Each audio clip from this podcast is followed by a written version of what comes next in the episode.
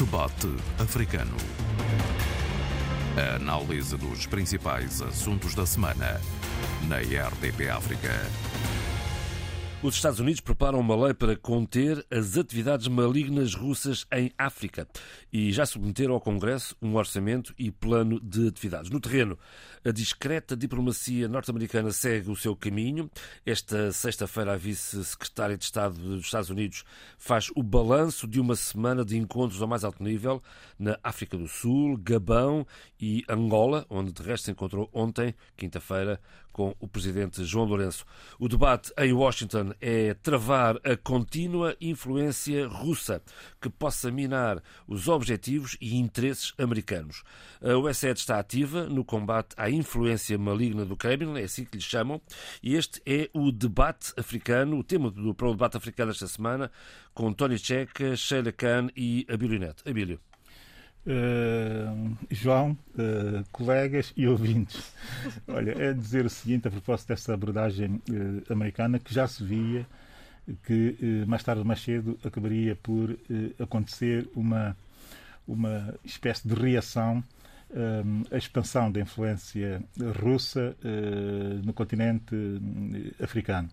Lamentavelmente, a abordagem é só e grandemente feita eh, na perspectiva da defesa dos interesses securitários do próprio Estados Unidos eh, da América e, e nós estamos a falar uh, de uma abordagem que seja fundamentalmente cooperativa, dirigida a uma nova estratégia, a uma nova visão, se quisermos, para o continente a partir dos Estados Unidos da América, em parceria com o próprio continente. Não é disso que estamos a falar, estamos aqui a falar de uma abordagem, primeiro, securitária e, e, nessa perspectiva, em segundo plano, com um ideal, digamos que imperialista, se bem que estejamos claramente em fase eh, pós-imperial, mas eh, que eh, visa ainda tentar uh, ou ter uma lógica, isso em terceiro, em terceiro plano, de geopolítica, de geoestratégia das grandes potências, não é? A verdade é que todos sabemos e todos conhecemos como muito rapidamente evoluiu a influência russa no continente africano. a verdade é que foi só para sermos mais objetivos, uma espécie de interrupção uh, daquilo que acontecia na Guerra Fria para, uh, para uh, mais recentemente voltar outra vez a ver essa, essa intervenção e essa presença musculada. Talvez seja bom lembrar o, o grupo Wagner e situar aqui um pouco Sim, também. Eu já, lá, eu, já lá, eu, já lá, eu já lá uhum. iria. E só que desta vez com características diferentes relativamente àquilo que aconteceu na Guerra Fria, que era justamente. a União Soviética, juntamente com parceiros, países parceiros africanos, com base num ideal ou numa ideologia eh, claramente eh, claramente assumida pelas duas eh, partes no contexto das guerras pela libertação dos nossos países ou pelas independências dos nossos, dos nossos países posicionaram assim a União Soviética e os países africanos numa espécie de solidariedade internacionalista que todos nós conhecemos e que não vale a pena refletir sobre, sobre isso. A verdade é que eh, em momento eh, da, da, da, da, segunda vaga ou da terceira vaga eh, democrática, se quisermos considerar assim, tanto aconteceu esse esforço do lado da, da, da, antiga União Soviética, já a Federação Russa, mas também dos países africanos, eh, grande parte deles eh, também eh, fazendo essa opção, eh, deixou de haver essa eh, relação estreita ao nível, sobretudo, da segurança com os países africanos.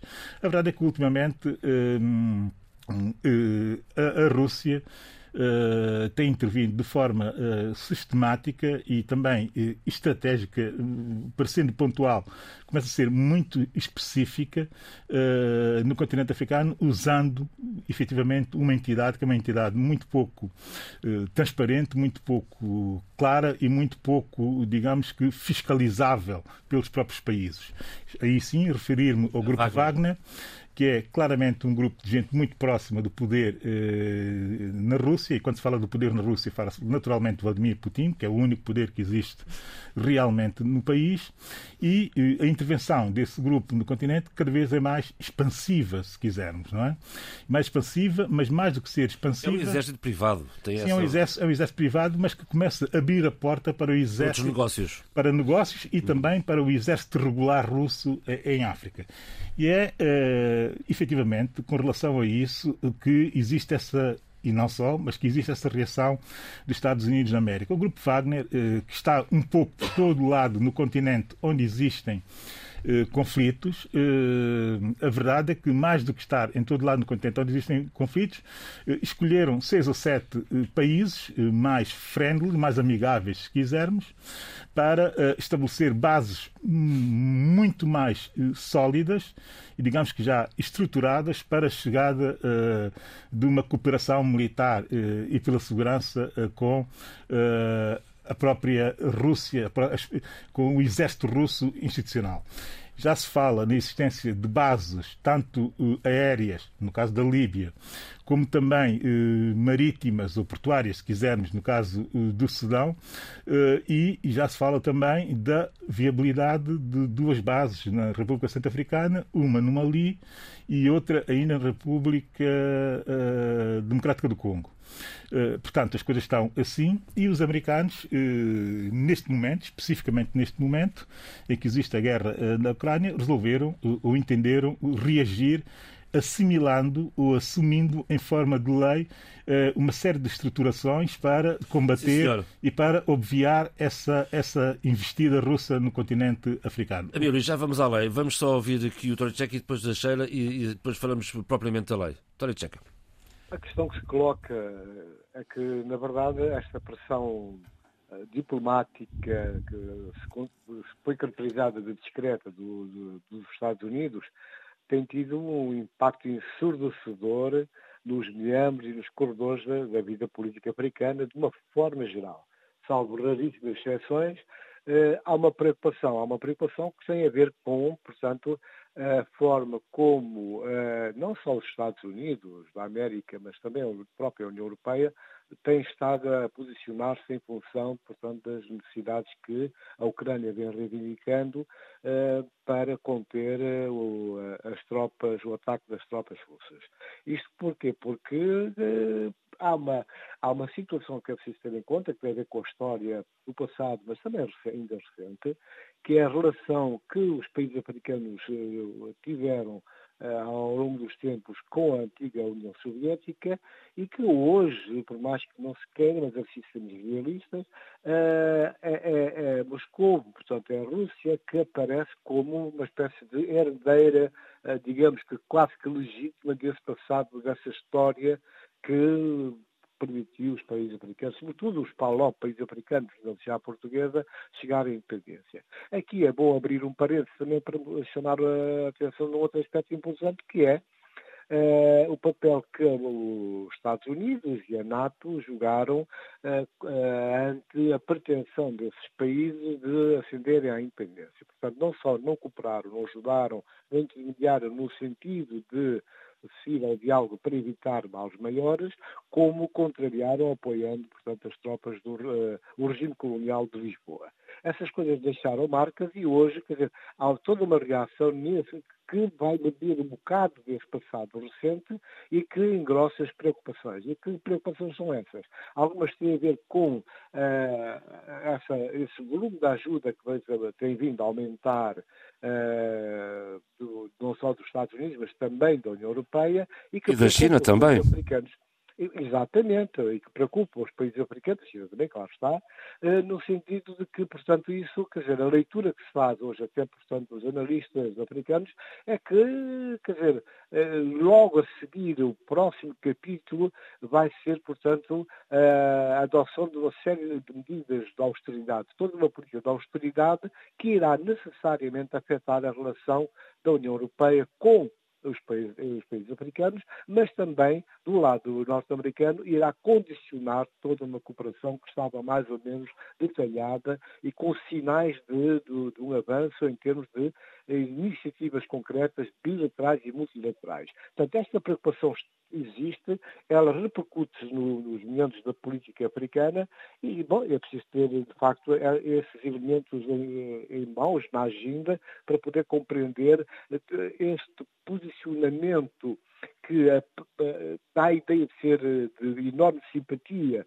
pela, pela Rússia, tem mais a ver com razões estratégicas e económicas, e evidente está com, portanto, referências nessa, nesse passado que eu, que eu me referi agora. Mas vamos lá ver, uh, Tória Tcheca, o que está aqui uh, uh, também paralelamente em causa é esta esta subtil pressão norte-americana sobre uh, os países africanos para não permitirem, digamos, a, a, atividade russa no continente. Mas mais, esta subtil, e, e, a expressão é minha, esta subtil pressão americana subiu ao Congresso e, e há neste momento, há discussão neste momento na, causa, na Casa dos Representantes, uma lei uh, que permite, eu vou tentar traduzir diretamente enquanto leio, que, uma lei que permita controlar a, ação da Federação Russa, a influência da Federação Russa nas atividades uh, uh, em África uh, que possam pôr em causa os objetivos dos Estados Unidos. Não, naturalmente que sim, porque dizer, era de adivinhar, quer dizer, perante o posicionamento dos países africanos nas Nações Unidas, e perante o seu posicionamento em relação, portanto, ao, concretamente ao conflito da Ucrânia, eh, vis-à-vis uh, os interesses da Ucrânia, uh, preocuparam desde a primeira hora os Estados Unidos, porque temos que lembrar que logo o primeiro passo que uh, o governo norte-americano deu foi no sentido de tentar chamar a atenção uh, aos países africanos e apelando ao bom senso no sentido de não facilitar as ações de, do, da, da, Rússia em toda, toda a dimensão. Bom, mas aqui, quer dizer, o que se coloca é que, na verdade, há, há, programas, há convênios, há acordos, há uma série de, de, de de, de, matéria, todo o conjunto de matéria de cooperação bilateral, e em alguns casos até multilateral, eh, que os países africanos, neste momento, quero crer que não estarão interessados em pôr de lado. Uh, isto pelas razões que eu já evoquei há bocado e também porque, quer dizer, não há sinais, uh, outros sinais novos que, que, entrem neste contexto da guerra da Ucrânia, da, da, da posição de, eh, da Rússia e que sucede eh, os países africanos, os, os, regimes africanos, independentemente de, das suas orientações, neste aspecto têm estado quase que eh, a falar a uma voz, em surdina, claro está, mas as concertações, o que tem saído para fora, permite fazer uma leitura que é essa leitura que vem preocupando não só os Estados da América, portanto, que tem estado a fazer todo um esforço agora com uma certa agressividade, agressividade em comas, no sentido de tocar o centro das decisões dos países africanos para virarem um bocado o seu posicionamento de forma a não criar situações de encorajamento às pretensões russas. Já voltamos ao Tória Checa mais à frente neste programa. Sheila Ora bem, eu há pouco estava a ouvir o Abílio e, e, e ouvi agora o Tony Checa e, e costuma-se dizer, às vezes o último a falar de, é o que fala melhor, vou tentar dar o meu melhor porque vocês realmente fizeram de uma forma maravilhosa e exímia uma reflexão fantástica. Mas eu vou tocar aqui na, nas palavras do Abílio em que ele falava neste ideal pós-imperialista. E quando a semana passada começamos a preparar este programa, eu uh, tive o cuidado de, de, também preparar as minhas reflexões e fazer o meu estudo de caso, e o que me parece é que nós não estamos de todo numa visão e num cenário pós-imperialista. O que esta guerra na Ucrânia veio traduzir, de certa forma, foi um reacender de uma forma fortíssima toda uma postura imperialista que me, veio, que me automaticamente me empurrou um pouco para a forma como o mundo estava uh, dividido e, e, e, e, entre Estados Unidos, União Soviética, durante a plena Guerra Fria. A relação, e isso é importante, destes dois países e o tabuleiro político se jogava de uma forma atroz em muitos dos nossos países uh, africanos. Não nos podemos esquecer que Moçambique foi, de certa maneira, vítima a, a, vítima de toda uma diplomacia uh, negativa dos Estados Unidos, como também teve o apoio uh, da União Soviética em todo o seu plano em termos de, de, de, de, de de emancipação, de libertação nacional e, pós, uh, e depois durante a Guerra Civil. E, portanto, há aqui um retomar, e eu há pouco estava a pensar enquanto ouvi o Tony Checa e o Abílio, lembrei-me de uma frase da Susan Sontag, ela também jornalista de guerra, entre outras coisas, em que ela dizia numa, numa, num livro: o, o passado é o maior país do mundo. E sem dúvida, esse, o passado está a vir de uma forma absolutamente veloz, uh, arrepiante, sem qualquer tipo de pudor. E esta guerra da Ucrânia veio suscitar este jogo de, de pressões políticas, quer dos Estados Unidos em África, pedindo pedindo através desta diplomacia discreta, que no meu parecer não me parece tão discreta quanto isso, e eu vou já chegar lá, como também temos a Rússia que está logicamente interessadíssima, mas não nos podemos esquecer aqui de um outro poder que, que os Estados Unidos também querem atingir porque antes da Rússia uh, chegar até aqui, temos um outro grande império que é, o império, que é a China. E que não nos podemos esquecer da presença da China em África e que é algo que também tem, parece-me a mim, que os Estados Unidos poderão também Essa fazer... então ainda mais discreta. Exatamente. Portanto, esta diplomacia que seja discreta será um dois em um. Afeta a Rússia, afeta a China. Mas aqui eu quero uh, voltar outra vez a trabalhar um pouco esta ideia da teoria pós-imperialista, que não acredito que seja pós-imperialista. Acredito sim que temos esta continuidade e esta permanência constante de lógicas imperialistas e que muitos chamam neocoloniais em África. E basta ver aqui o seguinte: uh, quando. E agora eu vou, eu vou dar a minha mão à palmatória relativamente àquilo que o Abel dizia dos tenho saudades do tempo dos não alinhados. que Graça Machel protegeu essa ideia, e é preciso dizê-lo. E vou explicar porquê. Quando Moçambique assume a sua, a, a sua voz de abstenção perante a, a, resolução da ONU contra a invasão da Rússia na Ucrânia, uh, o que é que acontece? Imediatamente, o embaixador norte-americano em Moçambique faz uma carta declarando a sua insatisfação do país, mas também mapeando e sinalizando muito bem tudo aquilo que os Estados Unidos têm feito para o país o apoio ao nível do mecanismo de vacinação durante o, o Covid, o apoio relativamente à guerra do, do, em Cabo Delgado, terrorismo. Portanto, há aqui toda uma pressão que não é só discreta, é uma pressão de Sim, dizer: sem dúvida, não. Sem meus dúvida. amigos, vejam bem o que estão a fazer, porque nós estamos atentos e nós estamos completamente. E esta vigilância, que eu chamaria de imperial, é algo Claro. constante, quer durante este tempo, quer, ou antes deste tempo. O que é que acontece? Há um tempo de, de uma estabilidade mínima em que, se calhar, estes dois países não precisavam de, re- de reivindicar ou de vozear os seus ideais. Isso é importante dizê-lo. No momento em que, epidermicamente, geopoliticamente, quer ao nível global e regional, e aqui este discurso, esta retórica, esta narrativa que a vice-secretária norte-americana Wendy Sherman faz de, deste encontro em África do Sul, no Gabão e Angola, no sentido de uma, de uma pacificação regional, global, a questão da, da, de uma, da estabilidade em termos climáticos, não é mais nada para mim do que um discurso de todo um repertório que vem desaguar e outra vez beber nessa lógica de uma vigilância imperial. Que significa dizer, meus caros, vocês são independentes, mas a vossa independência é condicionada por, por vozes maiores, por decisores maiores. E agora vou dar a minha mão à palmatória, porque é bom irmos para casa, pensar naquilo que dizemos e é bom. re- e isto, é- isto é uma aprendizagem.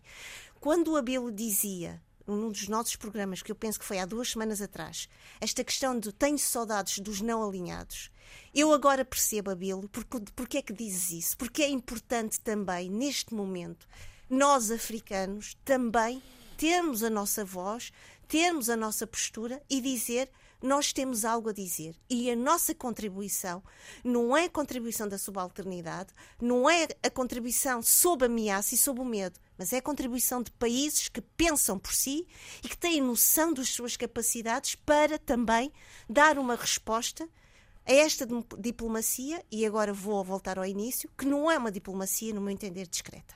Abílio. Bem, eh, eu quando disse isso das saudades de. Eu percebo, não estou Era eu, era eu a, a, a, ser crítico relativamente aos não aliados e, e, a declaração da própria Graça Machel. Ou seja, eu não tinha saudades nenhumas do movimento, do movimento dos não aliados e, e expliquei na altura porquê e nem sequer acho que seja solução para este momento uh, que se vive. Mas tu disseste duas coisas uh, de grande uh, importância. Porque quando eu disse, quando eu falei do pós-imperial, antes do pós-imperial, disse imperial. O imperial uh, tem que ser sempre entendido com a ação dos Estados Unidos da América quando pretende expandir o seu poder em soft power e até em hard power uh, para outras geografias. naturalmente, nós não temos problemas nenhums em reagir aos Estados Unidos imperial. Mas o que eu considerei e o que eu considero ser o esforço pós-imperial é um esforço que tem efetivamente que ser feito pelos países africanos.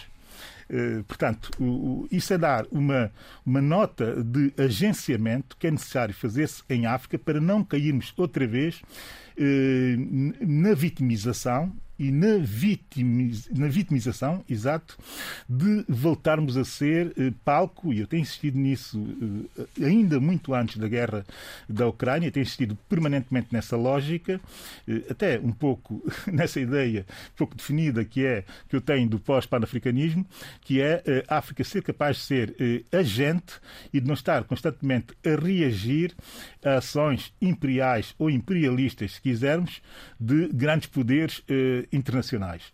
Uh, a verdade é que uh, já nós colocámos a posição, que é uma posição uh, bastante incómoda, de ter que reagir à ação imperialista americana. E quando nós reagimos à ação imperialista americana, não tendo a capacidade de ter um olhar crítico a outras ações imperialistas, isso já nos coloca na posição de vítima de vítimas. Eh, e se não tivermos a consciência clara de que a eh, ação eh, imperialista americana, que neste momento até por acaso, só por acaso, é reativa relativamente à Rússia do ponto de vista formal e normativo com essa, com essa uh, legislação e com essa ação diplomática muito agressiva que eu critiquei aqui há quatro semanas, que os países africanos não podiam ceder a essa, a essa pressão, e não ceder a essa pressão é de facto um ato pós-imperial, porque é um ato que contraria a lógica dos grandes poderes eh, internacionais, mas não podemos fazer só pensando que o único império contra o qual, e isso é uma questão ideológica, que essa sim é uma questão hegemónica em África, que é a capacidade de reagirmos ao império americano, isso tem um nome que é o anti-americanismo, e, e, e, somos incapazes eh, de reagir a outras lógicas imperiais. Sem dúvida. Mas, e isso condiciona-nos sempre, e é evidente que qualquer império sabe perfeitamente bem como pensam as elites africanas e como utilizar e usar e instrumentalizar essas elites. E é isso que está a passar agora exatamente no continente com esta, eh, com esta ação americana, mas também com a ação anterior de outras potências que pretendem, e que são, efetivamente, e sempre foram historicamente, também elas impérios e impérios digamos que eh, clássicos e tradicionais, mas também impérios, eh, sejamos claros, contemporâneos. É? Deixa-me só dizer-te isto, relativamente à, tua, tua, reflexão e ao teu, ao teu argumento. É verdade, é, não nos podemos esquecer aqui disto. É que os Estados Unidos também estão a promover e à procura desta lei para que, historicamente, se legitimarem uma posição importante. A narrativa não é para fora, também é para dentro. E é importante dizer isto.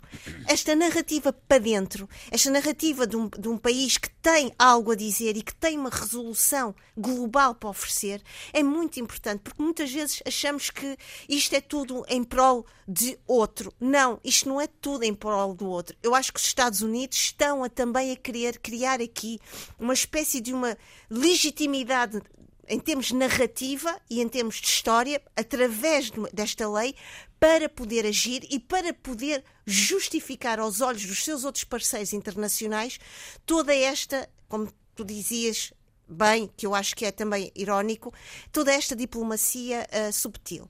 Por outro lado, dizer-te isto, eu não acho, eu acho que as nossas elites africanas já não são as nossas elites africanas do passado. Há aqui também eh, é preciso também tentar perceber, em termos sociológicos, que há aqui uma, uma, uma renovação de elites. Logicamente, há sempre um pensamento muito enquadrado no passado, mas um pensamento também muito presente, muito pragmático, e nós falámos sobre isto quando estávamos a falar dos encontros da primavera. Temos uma elite também, uma elite que vai para fora, uma elite muito mais pragmática, muito mais interessante, até diria, na, sua, na forma como está e na sua postura. Mas é importante dizer isto. Eu acho que há também ao nível deste processo de vitimização, até nisso eu acho que nós estamos a ser muito mais inteligentes, bastante mais inteligentes, em jogar com esses processos de vitimização. Já não caímos nisso e quando caímos é instrumentalizando esses processos também em prol de uma ideia de que nós também temos uma voz e nós também queremos temos algo a dizer.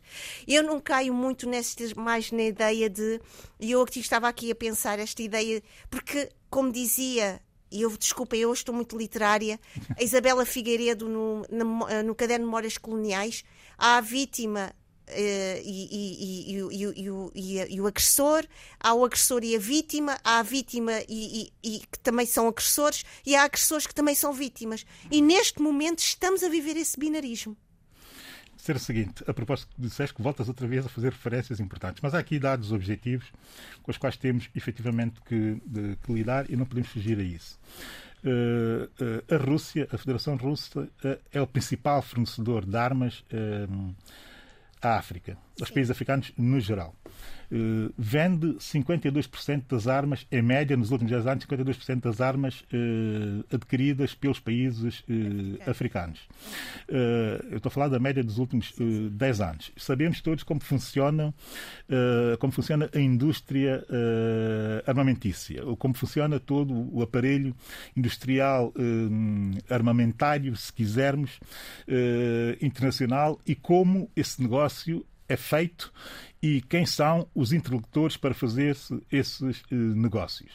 Essas armas que são compradas são fundamentalmente para alimentar guerras eh, dentro do continente e guerras entre eh, africanos e para criar um tipo de instabilidade política que não beneficia em nada o nosso uh, continente. Essa é a primeira uh, uh, relação em termos de abordagem que nós temos que fazer da nossa, da nossa, da nossa abordagem atual relativamente ao relacionamento que temos com a Rússia. A única coisa, os dois únicos, digamos que, produtos que nós mais, mais, mais, mais comerciamos ou comercializamos com a Rússia é armas e também, por sua vez, sejamos claros nisso, e, e, também são cereais. Portanto, o que a Rússia nos vende, fundamentalmente, são armas e cereais. E a partir daqui podemos fazer reflexões que nós quisermos relativamente a essas, a essas relações. Segundo ponto, que é fundamental também. Dos últimos inquéritos de opinião do Afrobarómetro, sempre que a pergunta uh, é colocada relativamente um, a, um, a, a, a, compreensão e a percepção uh, que os africanos têm relativamente à relação do continente com os Estados Unidos uh, da América e também comparando com as outras potências, uh, a pretensão de querer ter laços mais estreitos com os Estados Unidos da América aparece sempre e ainda como um ideal mais desejável pelos africanos. E, e, aqui não entram as elites, entra uh, o inquérito de opinião, uh, digamos que, que terá um, um sample de todo o. o, o, uma amostra bem estudada. Sim. Claro, toda a amostra uh, significativa e, e, e ilustrativa. Representativa, como Portanto, isso, isso, isso revela aqui alguns, são alguns detalhes objetivos que podem nos colocar, enfim, verdadeiramente a pensar. Mas o, o que eu critico muito mais nessa ação americana e na abordagem da estratégia americana para a África, que é uma estratégia sempre eh, secundária relativamente à importância que o continente deveria ter eh, para eh, os próprios Estados Unidos da América, e nós sabemos como é que as grandes potências funcionam, funcionam sempre na lógica dos seus, dos seus próprios interesses, e aí entra a questão imperial, quando elas são dominantes, ou pretendem ser dominantes, e, e, ou conseguem ser dominantes, e, e, essa lógica é uma lógica que merece e sempre mereceu uma intensíssima crítica, e tem merecido crítica muito forte parte dos setores mais liberais e progressistas do continente, tanto de residentes no continente como na ampla diáspora uh, africana. Só que a nossa abordagem é uma abordagem que nunca uh, se deixa, um, digamos que, enredar na ideia de que devemos ter eh, e sempre, ou viver e sempre, numa lógica de solidariedades internacionais eh, que remetem para a fundação das nossas nações. Não, é preciso romper com essas lógicas de solidariedade eh, internacional ou internacionalista, se quisermos, porque elas não têm beneficiado muito mais do que aquilo que beneficiaria se elas não existissem a própria estratégia de desenvolvimento para o futuro do continente, porque não podemos estar constantemente a reagir de forma uh, pavloviana uh, sempre que uh, qualquer ação dos Estados Unidos é feita relativamente ou em direção ao continente. Nós temos que ter a capacidade de agenciar também os nossos interesses relativamente às pretensões de quaisquer potências internacionais. Deixa-me dizer o seguinte, sim, sim. O, o, e esse é o segundo ponto.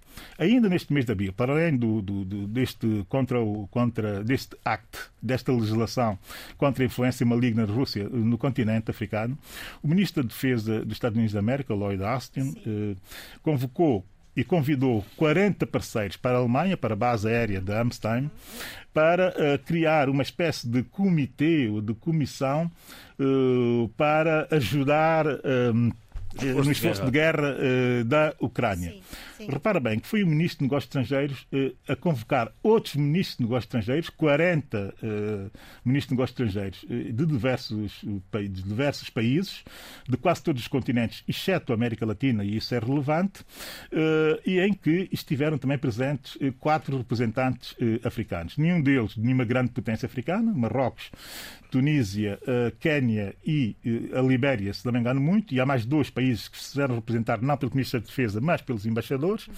Países e... que, que, aprovaram, que, que, que, aprovaram de resto aquela resolução, célula resolução de, da Assembleia das Nações Unidas. Exatamente, isso, isso, é, isso, isso, isso, é, isso, é, isso é relevante. Não é? Isso é, isso é, isso é bastante.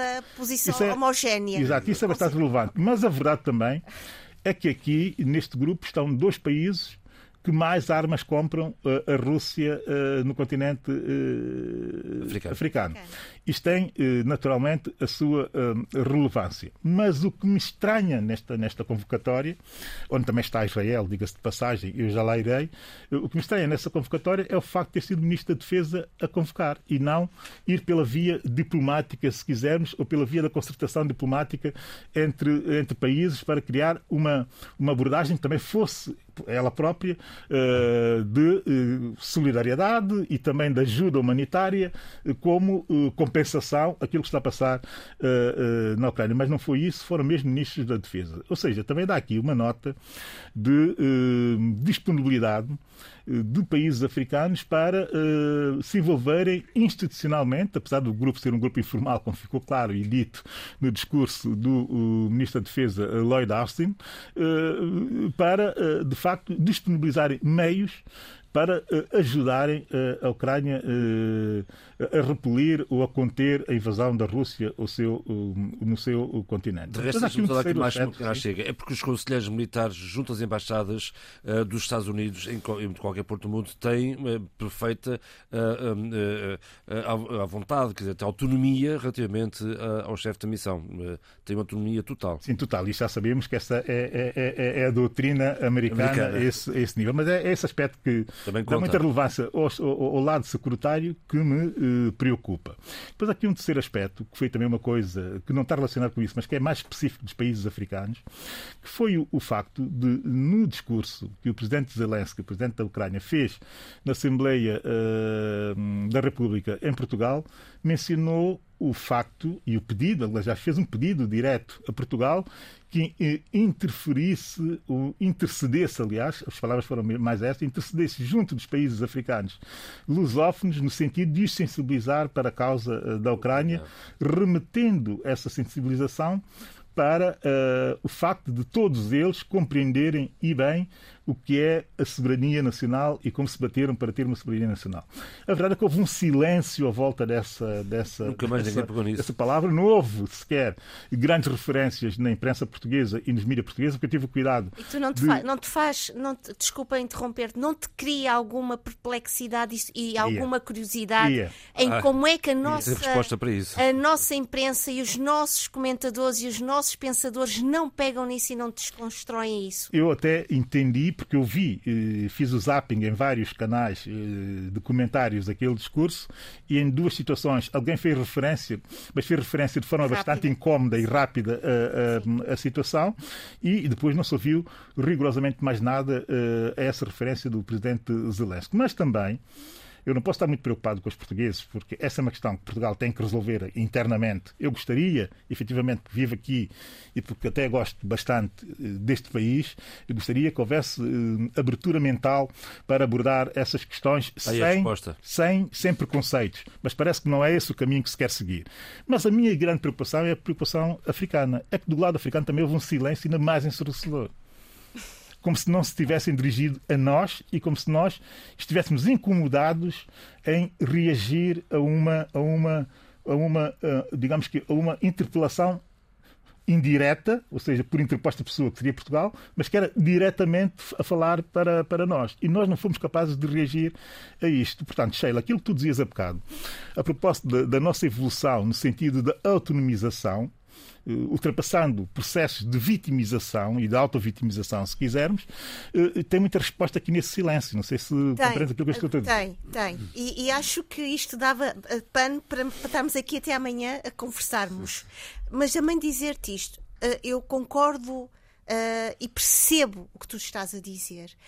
É um momento, acima de tudo, Abel, para mim, e João Pereira, e para os nossos ouvintes, eh, sinceramente, nem os Estados Unidos nem a Rússia estão altamente e profundamente preocupados com os nossos países africanos. Eles estão preocupados com todos os seus ideais, com todo o seu. Não, os seus sua- interesses fundamentais. os seus, os seus pronto, quer chamar assim? Sim, sim, mas seja, para ser com mais os seus interesses, com os seus ide- i- ideais no sentido, e aqui vou, vou dizer isto, ideais que têm, estão muito ligados com as suas representações sociais, as suas a sua percepção que ah, o povo e, as, e as as suas sociedades terão, porque atrás disto vem o apoio ao voto, atrás disto vem uma a confiança no, no poder e, portanto, é preciso também olhar e fazer uma espécie de uma engenharia regressiva e perceber que por detrás de tudo isto há toda uma campanha também interna de, ideológica de enaltecer a nação. Veja, veja vê só isto dia 9 de maio está toda a gente a, a- a- a expecta- a expectante a perceber o que é que o Putin vai decidir. Porquê? Dia 9 de maio será é uma data importantíssima para a Rússia, neste caso, que é o dia da, da, da vitória da, eh, da capitulação do Terceiro Reich eh, durante a Segunda Guerra Mundial ninguém. eh, e isto, a necessidade de validar uma determinada imagem, imaginário, ideal de uma nação é importantíssimo. Logicamente, depois a seguir. Em torno de toda esta, de toda esta, este, esta, este magma, tens interesses, tens percepções, tens representações. E eu acho que nós não podemos dissociar das nossas reflexões e da nossa leitura todas estas dimensões. Eu não fico, eu, eu sou um tipo de pessoa, Abílio, ah, que ok, eu vejo e acompanho estes encontros, mas eu acredito sempre que por detrás, nos bastidores, nada disto acontece desta maneira. Vamos, vamos avançar. Aqui só, Não sei se uma coisa. clara na minha posição. E só Temos para que avançar dizer, para as Só uma notas coisa, eh, João Pereira, que eu quero dizer. É preciso também pensar algo interessante. É que ao nível do nosso continente estamos a ter uma, uma- uma expansão e uma expressão de, de uma procura de reparação da história histórica, das narrativas, das ideologias que também entram em discussão neste momento. E que isso é importante. E isso está a acontecer, Abílio. Sim, senhor. Ah, tá, tá, efetivamente aconteceu, e esse mais. agency que tu falas está a acontecer. Mas eu não tenho dúvidas nenhumas. Eu, eu, eu, aliás, o que eu quero é que isso se torne eh, soberbamente visível. Mas, eh, o que, e, aliás, o que eu tenho feito desde que estou aqui nesse programa é exatamente promover essa ideia e promover, aí sim, esse ideal. Porque esse ideal é o ideal de ruptura. Eu tenho uma ideia muito clara sobre aquilo que está a passar em África e os silenciamentos e também a evolução a partir, a partir quer dizer, do despolutar mais visível dessa situação uh, na Ucrânia. Uh, uh, também está a evoluir num determinado vamos, vamos avançar no programa, Sheila. Ok. Está bem? Vamos às notas finais e vamos saber como é que Tória Tchek encontrou Bissau. A cidade que eu encontrei, o ambiente que eu encontrei, Uh, eu vim, em verdade, de um ambiente muito de, de, de, uma intensa atividade cultural, mas não deixei de olhar com olhos de ver o que se passa, portanto, uh, na capital guineense. E o que se passa na capital guineense uh, tem muito a ver, quer dizer, fala-se muito da. O tema principal, incontornável, é a presença das tropas da, da comida em Bissau, eh, que une toda a, a linha política à exceção do, dos partidos que fazem o poder, que sustentam o governo, que se mantêm, pronto, silenciosos, mas a maioria dos partidos, portanto, todos eles, não só do arco da, da chamada oposição democrática, é de preocupação, eh, uma vez que essa posta encontra-se em Bissau, então já está instalada em Bissau e já está em atividade, sem que para tal tivesse havido, portanto, o, o aval, a, a, a, autorização do Parlamento que a lei exige. Falam em, em invasão, de resto. Exatamente. Uma, uma, uma, das, eh, uma, das, palavras usadas é de invasão, de abuso, de respeito e preocupação, por quanto o grosso da força que está presente é, é da tropa senegalesa. Isso, portanto, aumenta o nível de preocupação e das críticas que têm sido feitas. Agora, em contraste com esta situação, uh, encontramos duas, dois aspectos que interessa marcar.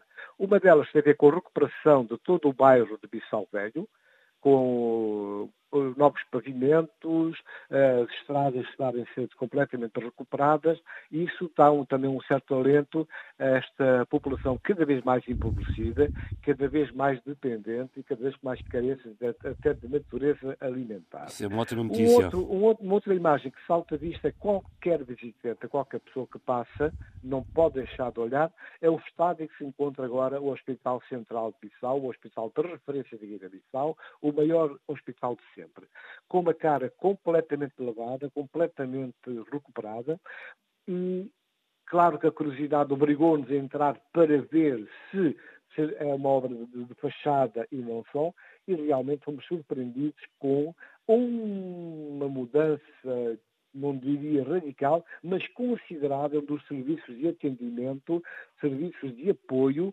inclusive que chega ao nível de haver já ter sido reposta o serviço de farmácia que concede o tratamento imediato a quem chega a, a, às emergências e tem não só tem o médico à disposição, como tem medicamentos que são doados ao, ao, aos pacientes. Isso é uma nota positiva porque chegava-se ao hotel, ao, perdão, o hospital, ao, ao o hospital, hospital e a pessoa, primeiro que se fazia era declarar quem vai pagar uh, o tratamento desse paciente e hoje não. O paciente chega, diz o que tem, é tratado e é concedido todo, toda a medicação necessária. E coincide, coincidentemente está aqui uma equipa de cerca de 50 médicos que vieram de Portugal, maioritariamente guineenses, é uma iniciativa de médicos guineenses, mas que incorpora um conjunto de médicos portugueses das diferentes eh, especialidades e que têm feito um trabalho meritório que, abrindo as portas, portanto, uma população com sérios problemas na área da saúde. E, a relação tem sido muito boa, porque permite simultaneamente não só uma assistência mais à altura das necessidades das populações, como também, simultaneamente, dá-se um processo de formação sur. Ali em loco, os médicos portugueses, alguns deles, portanto, com um nível bastante elevado, uh, doutoramento, especializados, que têm estado a formar os seus companheiros. Muito bem, são, são excelentes notícias, sem dúvida, Tório Checa. Bom, olha, desejo-te bom regresso uh, neste, neste voo que te vai trazer à capital e para a semana cá estaremos todos em estúdio. Um abraço. Está Tório Checa, está a viajar para esta altura. Uh, de resto, é uma excelente notícia, Bissau Velho de cara lavada. Que bonito que é aquela parte da cidade da capital guineense. Sheila notas finais. Bem, a nota final para mim é o dia 3 de maio que é o Dia Mundial da Liberdade de Imprensa, e num tempo em que nós, as liberdades individuais e, e, de certa maneira, tudo o que está a passar com a guerra na Ucrânia e com, olha, com este debate que estamos a ter maravilhoso aqui hoje, uh, decidi trazer este, este momento. As notícias para Moçambique não são muito agradáveis. Nós fomos o, dos PALOP uh, o pior país classificado no que diz respeito à liberdade de imprensa em Moçambique, um aumento do autoritarismo, um aumento desta pressão de, de, de controlar a informação. Uh, importa relembrar o que aconteceu o ano passado, novamente, com o jornal Canal de Moçambique, e portanto eu queria deixar esta, esta, esta sinalização de é importante a liberdade de imprensa, a liberdade de informação, a não contaminação dessa informação, porque leva à cegueira, leva à ignorância, leva a uma série de, de, de disrupções ao nível de como entendemos e, e como podemos construir e dar uh, e, e, partilhar a nossa narrativa da realidade, ao nível das nossas percepções e das nossas representações. Outra e, portanto, nota. para mim uh, é importante. Outra nota é uh, vou pegar no que se passou esta semana, que para mim foi para mim, eu acho que para todos nós, esta possível decisão do Supremo uh, Tribunal uh, norte-americano de reverter uma, uma, uma lei uh, de, do aborto voluntário, uma lei de 1973, uma decisão histórica, e que para mim me aflige imenso. E ouvi uh, a expressão de Kamala Harris, uh, que dizia como é que se atrevem a pensar novamente nesta situação, como é que nos retiram esta liberdade e a capacidade de podermos decidir, não só como mulheres, mas como seres humanos, sobre a, a decisão de, do aborto, porque o aborto, não vamos vaziar aqui a dimensão humana e moral, em muitos casos é uma decisão ponderada, em muitos casos é uma decisão de sobrevivência e de vida. Lembrar que, a, o Canadá já abriu as suas portas para uh, as mulheres, e não só, famílias norte-americanas, no caso de, de necessidade ou no caso do, do Supremo Tribunal de Justiça uh, uh, uh, levar adiante esta lei. A concretização é um retrocesso vergonhoso. Abílio. É, é uma vergonha. E, eu não e daria, podia deixar isto de lado. E daria espaço para grande debate. Se bem que seja uma questão técnica, constitucional, mas poderíamos vamos, abordar isto vamos noutra altura e convém, e convém ter essa a, noção de como muitas vezes eh, o jurídico se mete no político e o político no jurídico e depois dão aberrações vergonhosas como essa que se vive nos Estados Unidos da América nesta, nesta altura. Duas notas rápidas eh, para São Tomé e Príncipe. Uma eu vou desenvolver no futuro, anda muita gente a pedir-me porque é que eu ainda não falei sobre isso, que é sobre os congressos dos partidos. Eh, Fica já marcado para a semana que vem, amigos, calma, para a eu semana não, que vem não, falaremos dos congressos mas, também, mas a verdade é que também não estou especialmente motivado para falar, não estou especialmente motivado para falar sobre isso, que os congressos foram, no geral, uma autêntica vergonha. Okay. E, e, e, não houve, houve, nada de especialmente relevante uh, para uh, que merecesse uh, a minha reflexão. Mas o facto de não ter existido nada de relevante vai merecer Exato. mesmo uma, uma reflexãozinha. Não é? já me, já me... Segundo, o que é algo que tem que preocupar os são tomenses, e eu aqui exorto as autoridades a não cederem e a não facilitarem minimamente no combate à dengue, é um problema, vamos encarar o problema e vamos todos, e aqui sim eu digo todos, ver se somos capazes de contribuir para, eh, enfim, para terminar ou tentar terminar com essa situação, que é uma situação crítica eh, e que pode condicionar e muito o momento pós-Covid e até pós-crise da guerra eh, num país como São Tomé e Príncipe. Exorto também as autoridades, enfim, se bem que esse governo esteja de saída, enfim, para ser substituído por ele ou por outro, digamos, mas a verdade é que convém com base nessas crises todas que estamos a viver, ou convinha que quem está a governar que eh, mostrasse ao país alguma capacidade de reflexão sobre como sairmos nisso ou como entendermos o futuro a partir destes momentos tão, tão, tão, tão críticos. Já que os partidos não estão capazes de fazer isso através de moções de reflexão ou moções de estratégia ou o que seja, e esperaria que os partidos tivessem condições de apresentar isso ao, ao, país, que seja pelo menos a sociedade civil a contribuir. Ora, Eu tenho tentado fazê-lo, enfim, numa estrutura pequena que tenho, uh, com mais oito São Tomenses, que é uma, um think tank pequeníssimo que nós estamos a tentar projetar, que é o Somos Mais, e estamos a tentar fazer isso, mas eh, há outros eh, agentes da sociedade civil capazes também de produzir reflexão. Vamos às propostas. O, o, o, o, consigamos fazer. Vamos às propostas de fim de semana. Não dá tempo para tudo, Abílio. Eu tinha as outras duas, mas também pode, posso adiar para a próxima semana. É eu, eu deixo aqui só uma nota, não está cá o Tony Checa, mas deixo uma nota relativamente ao Tony Checa. O livro Quando os Cravos Vermelhos Cruzam o Geba é o último livro do, do Tony Checa que foi lançado em Bissau. Uh, ele não está aqui, mas fica aqui, digamos, esta é. referência. Um Sheila. Um abraço para o Tony um Checa um e já lerei o livro. Eu também certeza. quero ler. Sheila, propostas. Uh, diretamente de Maputo e quero agradecer aqui ao professor José Castiano, autor deste livro, mas também a quem trouxe generosamente este livro, Dulce Passados, minha colega, do espírito de tradição ao espírito de reconciliação. Professor José Castiano, académico, filósofo, uh, uh, vice-reitor da Universidade Pedagógica de Maputo, tem trabalhado muito sobre as questões dos processos de reconciliação em Moçambique uh, e a importância desses processos de reconciliação, não só ao nível da memória uh, histórica, ao nível das gerações, mas também agora também sei que tem um grupo que tem trabalhado muito estes processos de reintegração e de reinserção do, dos processos de, de, de, das forças residuais da Renamo. Ao professor José Castiano, um abraço e muito obrigada. Sim, senhora Bílio. Eu, três notas, três sugestões, muito rapidamente. Uma musical. A banda Equador vai estar uh, em matiné no próximo domingo aqui em Lisboa, na sessão de Carenque, na Amadora. Uh, portanto, é Levanta Poeira no seu melhor. A música São Tomense tradicional, tradicional no sentido de tradicional urbano de São Tomé e É esta sexta-feira. Uh, é no domingo. Ah, domingo. É uma matiné. É uma ah, matiné. E, e, e, quem queira fazer uh, o pós-Covid a começar já com festa, eu aconselho, porque gosto muito do som deles. Portanto, depois, este domingo, para quem nos ouve ao domingo. E depois, artes cénicas, a Oni Dalva, que é aqui desta casa também, mais a Fernanda Almeida, e os seus colegas de residência no espaço cultural Com Calma, uh, estreiam hoje ainda e vai estar durante três dias, durante todo esse fim de semana, nesse espaço cultural em Benfica, eh, uma peça um pouco atípica, já, já deu para perceber, de Vaneio 3.0, que suponho que seja o resultado da, da, residência desses artistas todos eh, naquele momento eh, no espaço cultural com calma.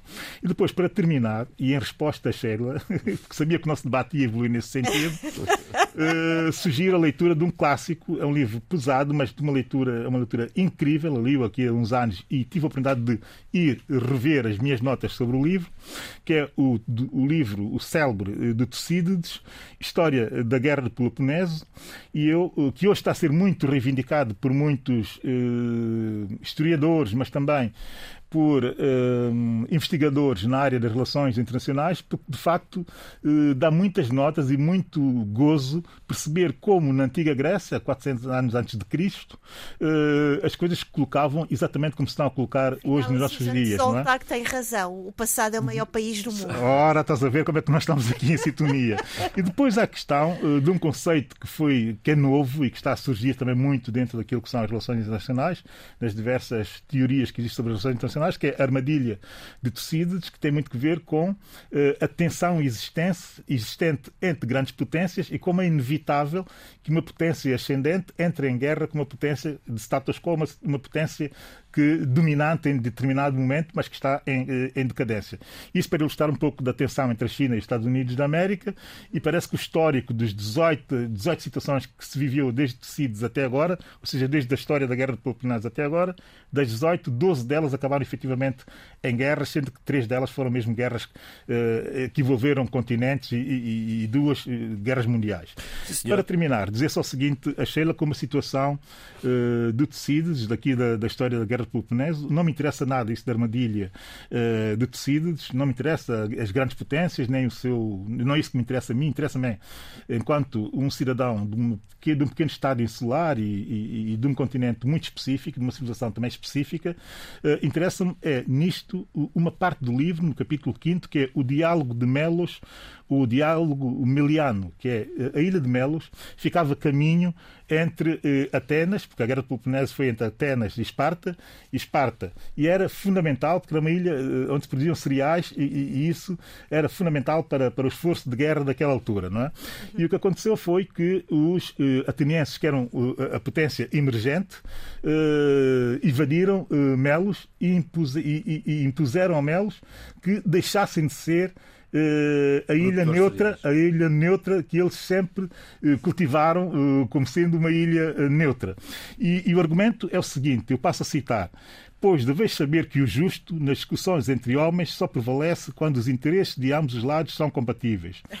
E que os fortes exercem o poder e os fracos se submetem. Fiz citação. Esse foi o argumento uh, do diálogo. Está por trás disso, a construção do, do... de uma legitimidade pois. de invasão. Mas já lerei mais e termino rapidamente. E esse, esse diálogo, essa, essa espécie de conversa, de debate entre milianos e, e, e atenienses, essas são as palavras de atenienses para os milianos. E depois termina assim os fortes fazem o que podem e os fracos sofrem o que devem.